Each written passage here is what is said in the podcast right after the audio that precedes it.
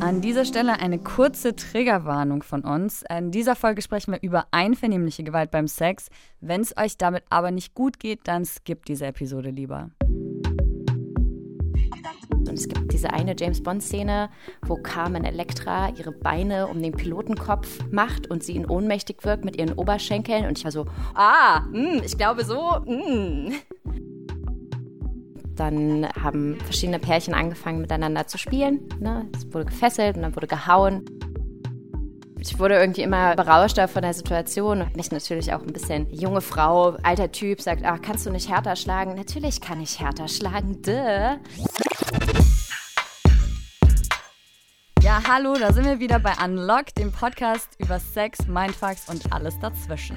Hallöchen, mein Name ist Florian Prokop. Und ich bin Dana Sarin. Hier in diesem Podcast wollen wir über diese Momente beim Sex reden, über die wir eben sonst nicht reden wollen, weil wir uns selber vielleicht gar nicht so richtig mit denen wohlfühlen. Nicht die Angeber-Sex-Geschichten. Sondern genau die anderen. Aber deswegen gibt es in diesem Podcast, ihr erzählt uns eure Geschichten und wir reden mit ExpertInnen darüber und schauen, ob wir alle etwas daraus lernen können. Dann mal herzlich willkommen zu Unlock, dem Podcast von Cosmo und Funk. Heute, mein lieber Flo, reden wir über Fetische. Mm. Mhm. Und da gehen die Meinungen natürlich total auseinander. Ne? Also viele Leute können sich überhaupt nicht vorstellen, gewisse Sachen zu tun, aber die machen jemand anderem vielleicht super, super viel Spaß. Und manche Menschen finden eben auch Dinge toll oder sexuell erregend, die nicht so klassisch sind, sage ich mal. Also Mhm. da gibt es ja mega viele Beispiele. Manche stehen auf Füße oder auf bestimmte Unterwäsche oder darauf, draußen Sex zu haben und vielleicht erwischt zu werden.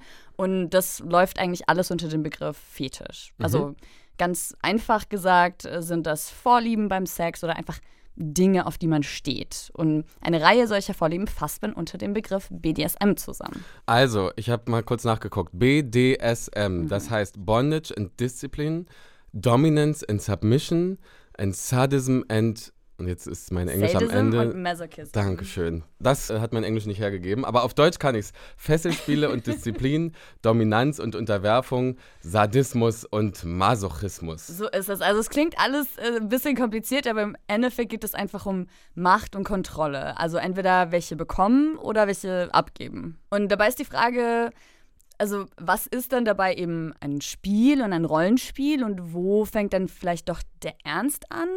Und das versuchen wir heute eben auch rauszufinden. Also, wie finde ich überhaupt raus, was mir tief im Inneren Spaß beim Sex macht?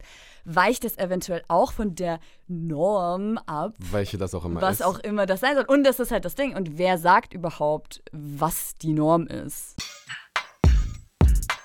Ich habe dir ja genau dazu eine Geschichte mitgebracht, Florian. Und ich bin ganz Ohr. Und zwar, ich habe mich für diese Folge mit Kat getroffen und sie hat mir eben erzählt, was für Fetische sie so hat und wie sie die entdeckt hat. Angefangen beim Sex zu experimentieren hat sie eben auch schon vor zehn Jahren. Also heute ist sie 24. Das heißt, sie war schon ziemlich früh, ziemlich neugierig, ähm, um zu schauen, so was ihr gefällt. Meine sexuelle Entdeckungstour war James Bond. James Bond, der gefesselt wird und der ausbrechen muss. Und es gibt diese eine James Bond-Szene, wo Carmen Electra ihre Beine um den Pilotenkopf macht und sie ihn ohnmächtig wirkt mit ihren Oberschenkeln. Und ich war sieben, als ich das gesehen habe. Und ich war so, oh, oh, oh, oh, ah, mm, ich glaube so, mm, mm. So beschreibt Kat den Moment, in dem sie für sich entdeckt hat, worauf sie möglicherweise steht. Und diese ganze BDSM-Welt hat sie überhaupt schon sehr früh interessiert. Und äh, ich habe sie für unser Gespräch zu mir nach Hause eingeladen. Und damit man sie sich vielleicht ein bisschen vorstellen kann, also Kat ist recht klein und zierlich, ähm, hat aber, finde ich, eine totale Präsenz in der Stimme und hat auch super selbstbewusst auf mich gewirkt. Ähm, sie hat äh, lange rot gefärbte Haare und sie kam auch mit einer ihrer PartnerInnen, die dann das Gespräch über auch hinter ihr auf dem Sofa saß und zugehört hat. Hatte sie Tattoos? Oh, das weiß ich gar nicht mehr. Das ist eine gute Frage. Warum fragst du? Ich habe sie mir gerade mit so Tattoos vorgestellt, aber das ist nur in meinem Kopf. Ich glaube nicht, aber ich weiß es nicht. Aber weißt du was? Sie ist mittlerweile ähm, auch so Kink-Fluencerin, also Kink-Influencerin. Das heißt, sie macht auch super viel so auf Social Media. Da kannst du einfach mal nachgucken. Das mache ich aber jetzt erstmal hier weiter. Äh, sie war natürlich nicht äh, immer schon Kink-Fluencerin, sondern ähm, hatte ihre Anfänge eben mit James Bond. Sie sind in einem Flugzeug und sie geht ins Cockpit vom Piloten und ist so, oh, hallo, Mr. Kapitän. Und er ist so, oh ja. Und dann nimmt sie halt ihre Beine und facesittet ihn quasi und wirkt ihn halt ohnmächtig. Also Face-Sitting kann man eigentlich ganz gut wörtlich so übersetzen. Das bedeutet einfach, äh, man setzt sich mit dem Unterleib, ob jetzt Po oder Vulva, auf das Gesicht der anderen Person. Zack, bumm. Zack, bumm.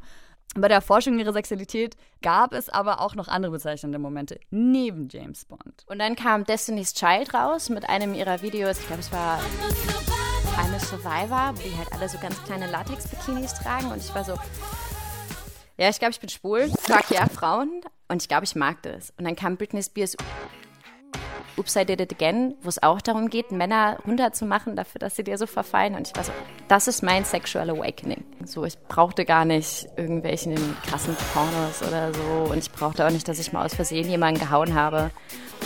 Sondern für mich war es einfach Popkultur.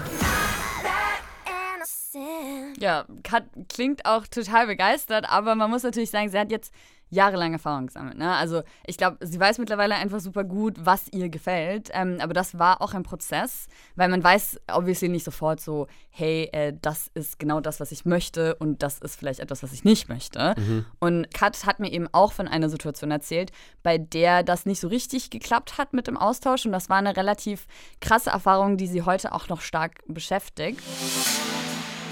An der Stelle machen wir jetzt aber einen krassen Cliffhanger.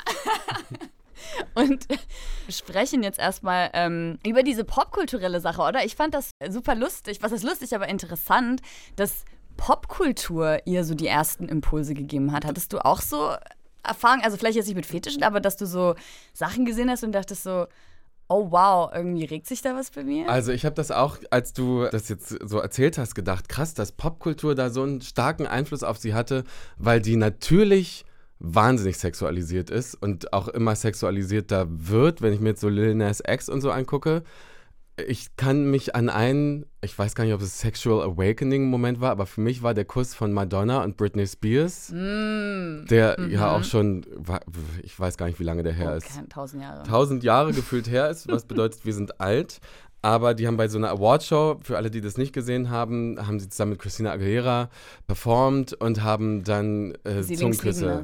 Sie haben, ne, ich ah, glaube, nee, Christina hat wurde auch geküsst, aber darüber ja. hat niemand gesprochen. Und das war für mich auf jeden Fall krass damals. Das hat mich total geschockt, aber ich habe jetzt dadurch nicht gemerkt, dass ich auf Frauen stehe.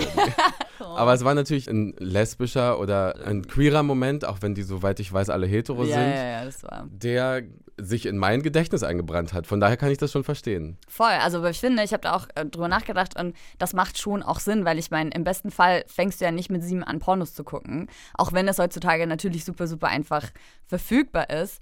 Aber der erste Kontakt, den man eben mit sexualisierten Inhalten hat oder was auch immer sexualisiert, das kann ja alles Mögliche sein, ist halt dann natürlich irgendwie so beim Film und Fernsehen. Ja. Also das kann ja auch, keine Ahnung, das kann ja auch ein Werbeclip für Fußcreme sein und dann merkt man so, uh, vielleicht habe ich einen Fuß. Vielleicht stehe ich auf Füße, ja. Du? Es gibt bestimmt Leute, die genau dieses Awakening hatten. Aber ich will dich auch gar nicht weiter auf die Folter spannen, Freund. Ich, ich glaube, du willst jetzt unbedingt wissen, was jetzt da eigentlich bei Kat passiert ist. Und zwar ähm, gab es ja eben eine Situation mit ihrem äh, damaligen Partner.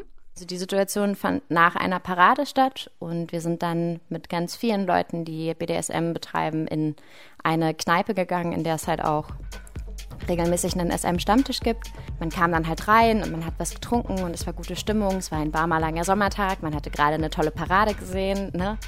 Die Stimmung war so sehr aufgeheizt. Also vielleicht kurz zur Erklärung, ähm, diese SM-Stammtische oder Munches heißen die auch, sind tatsächlich einfach Stammtische. Also da sitzen dann Menschen aus der BDSM-Szene in Straßenklamotten auf dem Getränk zusammen und tauschen sich halt aus. Und Parade, sie meinte irgendwie Christopher Street Day oder sowas? Ja, irgendwie sowas okay. war das. Und danach sind sie halt eben in diese Location gegangen ähm, und da war dieses Mal allerdings auch explizit das Spielen erlaubt. Dann haben verschiedene Pärchen angefangen miteinander zu spielen. Ne? Es wurde gefesselt und dann wurde gehauen. Wir waren sehr aufgeregt, weil das war so unser erstes Erlebnis in diesen Kreisen und haben uns dann irgendwie auch äh, animiert gefühlt, was zu machen und haben halt vorher darüber geredet, dass wir gerne eine Spanking-Session quasi machen wollen, aber halt mit einer Gerte und hatten auch ausgemacht, wie weit wir gehen. Also hatten auch da nochmal ein Konsentgespräch. Also Spanking ist ja klar, ne? einfach hau auf den Po. Ja, mit einer Gerte Kratsch. Gerte ist so wie, wie so, eine, Reitgerte halt, so eine- oder? Ach so, okay. Ich hatte jetzt so eine, wie so eine Peitsche im Kopf. Nee, das ist so ein langes. Eine Gerte ist doch das, was man Ja. beim Reiten so diese kurz, wo man da so Alles klar, ich habe ein Bild. Genau. Und äh, Consent-Gespräche hat sie ja auch gerade erwähnt, das ist in der BDSM-Szene eben auch super, super wichtig. Ähm, da holt man sich von allen Beteiligten explizit die Zustimmung darüber ab, was jetzt eben gleich passieren wird, damit sich alle gut fühlen und sicher fühlen.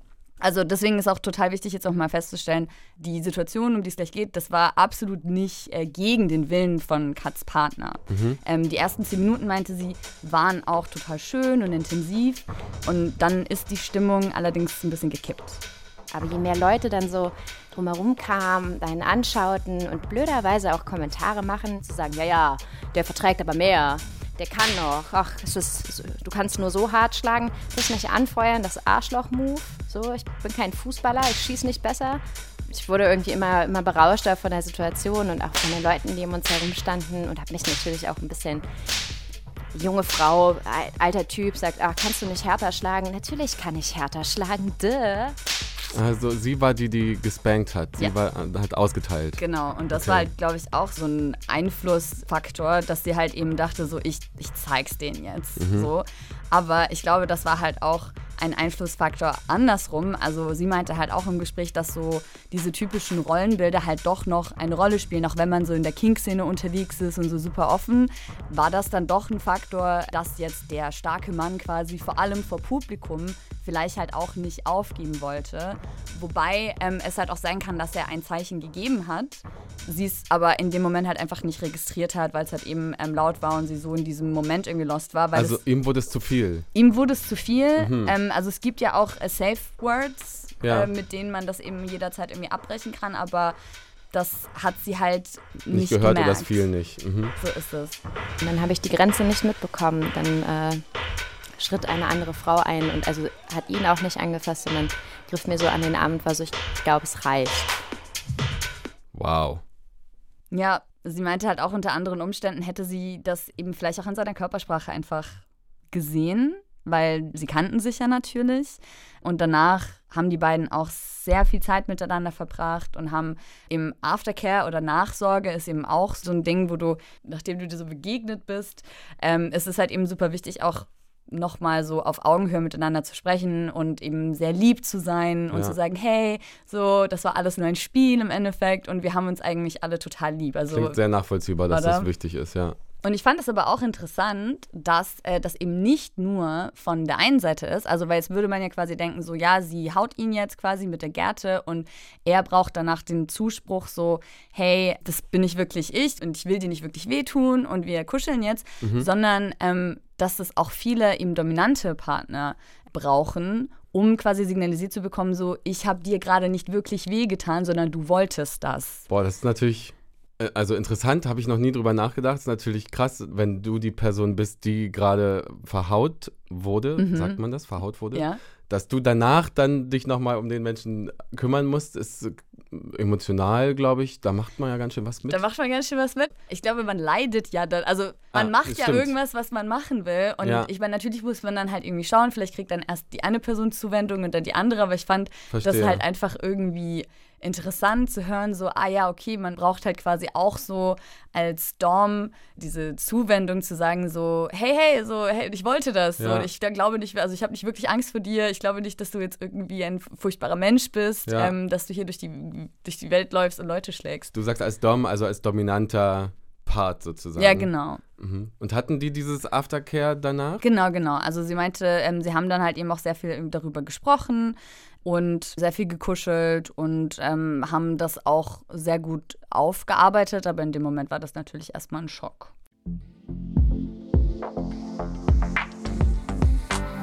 Ich finde bei der ganzen Diskussion aber auf jeden Fall schon spannend, warum gewisse Sachen wie zum Beispiel Leute mit einer Gerte peitschen, würde man ja jetzt schon irgendwie als pervers bezeichnen. Ne? Also das ist ja irgendwie so nicht normal.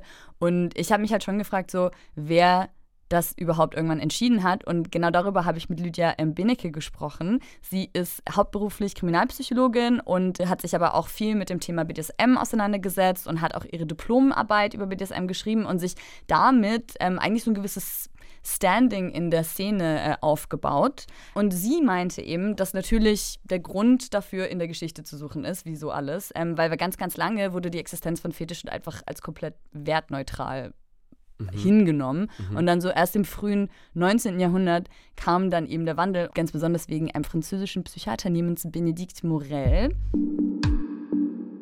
Der hat nämlich als Katholik, als sehr streng gläubiger Katholik, hat er einfach seinen katholischen Glauben mit seiner Wissenschaft gleichgesetzt und hat gesagt, krank werden Menschen durch Erbsünde und dementsprechend, was nicht der Zeugung dient, ist Sünde im katholischen Sinne und Sünde ist krankhaft.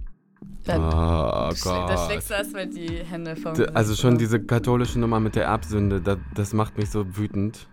Aber gut, da brauchen wir jetzt gar nicht hingehen. Thematisch. Nee, voll, aber ich finde halt schon, weil das ist ja, im Endeffekt sieht man da halt schon wieder so, das wurde jetzt einfach den letzten zwei Jahrhunderten den Menschen eingebläut, so alles, was nicht der Fortpflanzung dient, ist krank. Mhm. So, und da muss man erstmal rauskommen. Also ich meine, ich finde, das sieht man ja heutzutage immer noch, wie halt einfach alles, was so nicht dem christlichen traditionellen Familienbild entspricht, da muss einfach immer noch drum gekämpft werden, dass das irgendwie gleichberechtigt existieren darf. Ob das jetzt irgendwie queere Lifestyles sind oder jetzt zum Beispiel eben Fetische und BDSM. Lydia ist übrigens auch Jugendschutzbeauftragte vom SMJG. Ähm, das ist die Sadomaso-Jugend. Das ist die Sado, das wusstest du, Florian. Sehr gut. Also Sadomaso-Jugend hört sich jetzt vielleicht auch erstmal nicht selbst erklärt an. Das ist ein bundesweiter Verein, der sich eben speziell um Menschen unter 27 in der BDSM-Szene kümmert. Und ähm, da gibt es eben in verschiedenen Städten Stammtische, wo man sich eben mit Gleichgesinnten, die eben in einem ähnlichen Alter sind, in einem Safe Space zusammentun kann, sich austauschen kann und halt eben auch schauen kann, wie man denn irgendwie die Fetische, die man an sich vielleicht entdeckt hat, sicher ausleben kann und ausprobieren kann. Und Lydia sagte dazu eben, dass man das auf jeden Fall erstmal langsam angehen soll.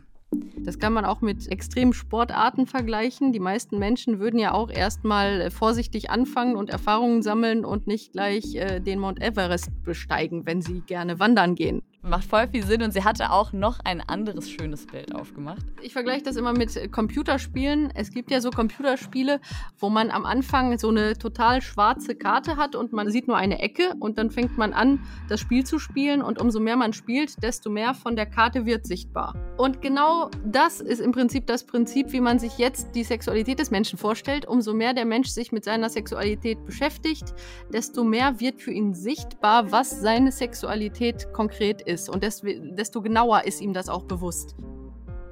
Ah, ich verstehe jetzt, was sie meint. Ja, macht ja. Sinn, oder? Das, wenn meine sexuelle Landkarte noch gar nicht so erobert ist, sozusagen, dann weiß ich gar nicht, worauf ich alles stehe. Eben, da musst du erstmal in eine Richtung laufen und gucken, was da alles so, was sich da alles so verbirgt. Ja. Ich habe zu diesem Thema, wie man eben herausfindet, was passt und was nicht passt, auch eine Sprachnachricht bekommen von Ina, weil die musste auch mit der Zeit erstmal lernen, wo ihre Grenzen eigentlich liegen und wie sich das äh, so anfühlt, wenn die Grenzen ignoriert werden. Am Anfang habe ich definitiv Menschen erlaubt, Grenzen zu überschreiten und erst später gemerkt, dass etwas weitergegangen ist, als womit ich mich eigentlich wohlfühle. Ein Beispiel dafür war mit einem dominanten Partner. Er fand es gut, mir jeden Tag alle möglichen Aufgaben zu stellen. Das könnte alles sein, zum Beispiel Fotos von verschiedenen Outfits für unser nächstes Date oder Nacktbilder, die ich immer aus irgendwelchen Toiletten schicken musste und so weiter. Während das passiert ist, hat es sich gar nicht so angefühlt, als würde das zu weit gehen. Also finde ich in dem Zusammenhang irgendwie auch super interessant, weil es halt jetzt da zum Beispiel überhaupt nicht jetzt irgendwie um so eine so gewaltvollen BDSM geht, sag ich mal, ähm, sondern einfach darum, Aufgaben zu stellen und halt ständig irgendwelche Bilder einzufordern. Ja, so ein bisschen, ich befehle dir das zu machen und äh, du lieferst. Genau. Mhm. Und das war so am Anfang, als sie gerade die BDSM-Szene für sich entdeckt hatte. Und sie war halt noch komplett geflasht von dieser ganzen Situation und von der Neuheit. Aber dann, als das halt so langsam abgeebbt ist und auch die Zuneigung zu der Person so ein bisschen abgeebbt ist, hat sie halt gemerkt, wie viel Zeit sie für solche Sachen aufgewandt hat. Aha. Also sie meinte, ihr sogar ihre Arbeit hat darunter gelitten, weil sie halt Freelancerin war und von zu Hause gearbeitet hat oder von irgendwelchen Cafés und dann ständig halt aufspringen musste und irgendwelche Sachen machen musste. Und wir wissen, wenn die Arbeit leidet, dann wird es ganz Dann wird es problematisch. ähm, aber sie meinte halt, dass sie trotzdem total dankbar ist für diese Erfahrungen und dass BDSM ihr geholfen hat, ihre eigenen Bedürfnisse jetzt klarer ansprechen zu können. Jetzt ist es für mich so einfach, über Sex zu sprechen wie über das Wetter oder das Abendessen. In dem Hinblick bin ich eine ganz andere Person als noch vor fünf Jahren. Ich sage oft, dass BDSM mir einen Ehrendoktor in Kommunikation verliehen hat.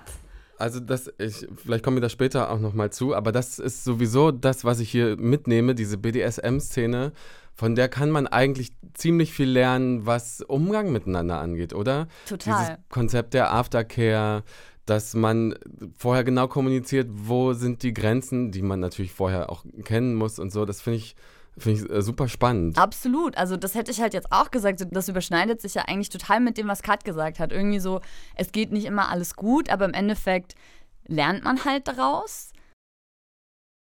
Ich bin sehr dankbar, weil mir das auf eine ganz dramatische Art gezeigt hat, was schiefgehen kann. Und man redet halt auch einfach wahnsinnig viel miteinander. Und Kat hat halt eben auch in unserem Gespräch gesagt, dass sie sich schon wünschen würde, dass Leute, die kein BDSM machen, also so wie du das auch gerade gesagt hast, einfach davon lernen würden. Kat beeindruckt mich sowieso, weil sie, in meinem Kopf ist man eher bei dem Menschen, der Schmerz zugefügt bekommen hat, dass mit dem vielleicht irgendwie eine Grenze überschritten wurde und was nicht stimmt.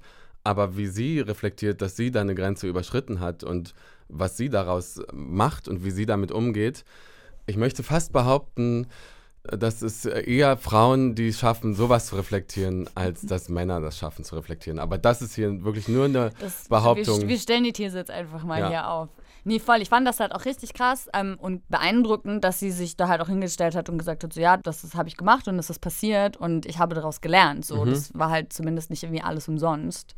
Und ähm, sie hat mir halt eben auch erzählt, wie sie auch angefangen hat zu verstehen, wie unterschiedlich diese Kommunikation eben ist, so bei den Vanillas, wie die BDSM-Leute sagen. Vanillas sind die, die halt so normalen, Normalo, Normalo-Sex. was auch immer das ist, aber Blümchensex, sagt man, glaube Blümchensex ich. gut finden. Okay.